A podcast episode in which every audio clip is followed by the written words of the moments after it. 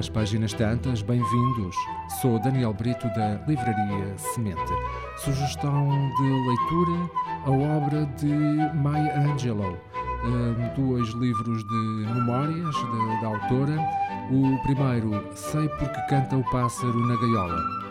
É um grandioso livro de memórias, um, publicado em 1969.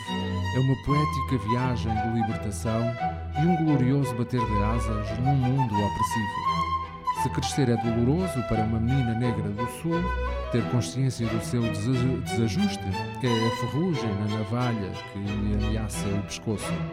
É um insulto desnecessário. Este relato, inspirador da infância e da juventude da autora, nos anos 30 e 40, devolve-nos o olhar de uma extraordinária criança sobre a violência inexplicável do mundo dos adultos e a crueldade do racismo, na procura da dignidade em tempos adversos.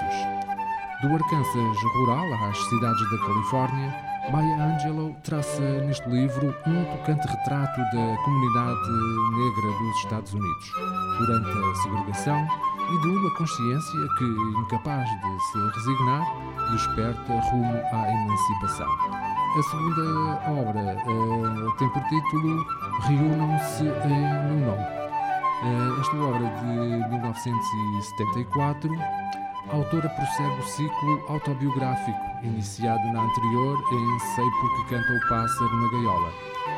No limiar entre a adolescência e a idade adulta, atraída pelas luzes dos palcos de Chicago, pelo submundo de São Francisco e regressando ao Arkansas da infância, entre biscates e amargos desaires, caminhar à beira do precipício e vira tudo relato de uma luta travada diariamente como mãe e mulher negra no pós-guerra, centra-se na procura de um lugar no mundo e na coragem necessária para sobreviver numa sociedade hostil. Maya Angelou, em 1928-2014, foi uma das mais destacadas vozes das artes e letras norte-americanas. Escritora, poeta, cantora e ativista dos direitos humanos, tornou-se conhecida, sobretudo pelas suas sete autobiografias, que são também uma história da América. Ao longo de 50 anos, escreveu ainda ensaios, coletâneas de poemas, peças de teatro e guiões para filmes, que lhe valeram mais de meia centena de prémios. Na sua juventude, foi ajudante de cozinha, dançarina em clubes noturnos, prostituta, fez parte do elenco do musical Porgy and Bess e foi jornalista no Egito e no Ghana durante os tempos da descolonização. Ativista dos direitos civis, trabalhou com Martin Luther King Jr. e Malcolm X. A partir de 1990, começou a dar palestras um pouco por todo o mundo, missão que prolongou até depois dos 80 anos. Em 1993, recitou um dos seus poemas na inauguração do primeiro mandato do presidente Bill Clinton.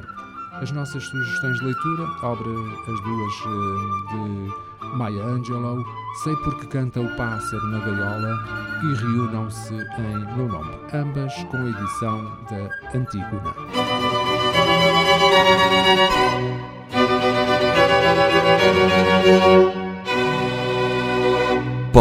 Ouvir e subscrever este programa em radiomorabeza.cv, no Spotify, Apple Podcasts, Amazon Music, Deezer e em todas as principais plataformas de podcast.